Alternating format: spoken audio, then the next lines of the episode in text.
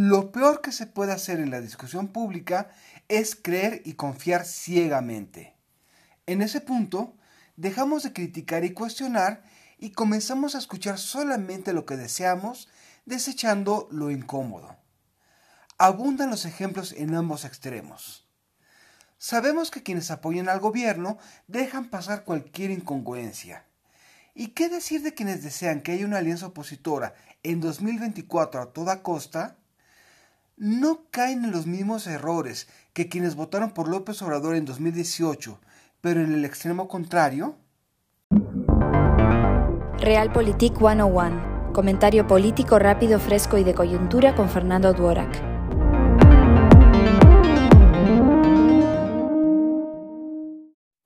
Antes que se nos vaya la vida si no hay alianza opositora en 2024, démonos cuenta que Va por México no es más que un paliativo para un problema mayor, el colapso de la vieja élite política.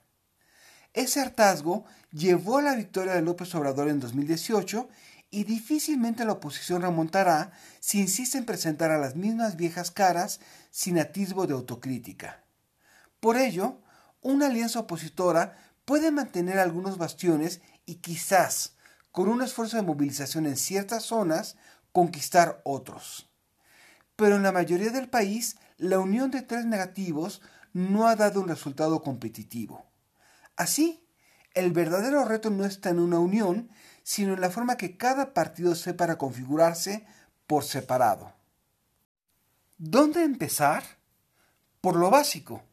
¿Qué han hecho el PRI, el PAN o el PRD por resignificar la función pública en los espacios que les quedan? ¿Han sido más eficientes en combatir la corrupción? ¿Hay mejores prácticas de rendición de cuentas? ¿Se han distinguido de Morena por sus resultados? Las elecciones de 2021 y 2022 muestran que eso ayudó a frenar el avance del partido del gobierno en algunos estados, pero quizás pocos liderazgos lo han entendido o quieren entenderlo.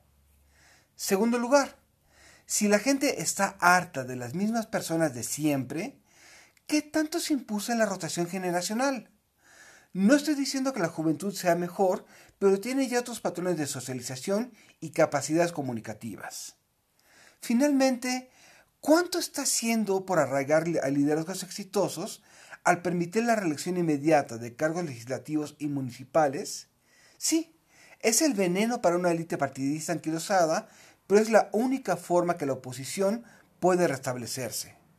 Fuera de eso, una alianza no es más que un placebo ante Morena. Soy Fernando Durak y esto es Realpolitik 101.